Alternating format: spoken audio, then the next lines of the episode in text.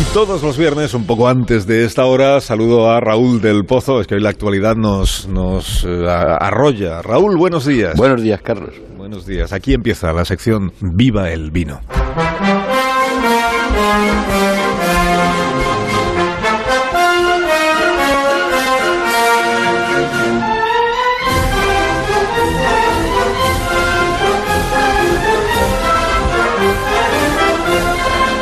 Cuando tú quieras, maestro.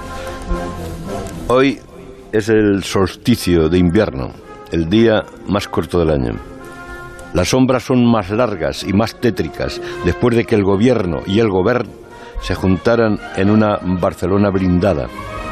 El gobierno dice que no fue una cumbre, claro que no fue una cumbre, sino más bien una bajeza. Pedro Sánchez se reunió de igual a igual a cambio de los presupuestos de la infamia con un supremacista que ha dicho que espera los tanques de la vía eslovena con los españoles dentro, bestias carroñeras y víboras. En el palacio de Pedralbes, el títere de Puigdemont exigió autodeterminación, indulto y república, mientras mandaba a los CDR y a los Arran de la CUP a montar el pollo. Los separatistas pusieron una maceta de flores amarillas, qué bonito, y los del gobierno otra preciosa, de flores rojas, pero después, una foto y una promesa de diálogo, nada más. Albert Rivera ha puesto pie a esa foto.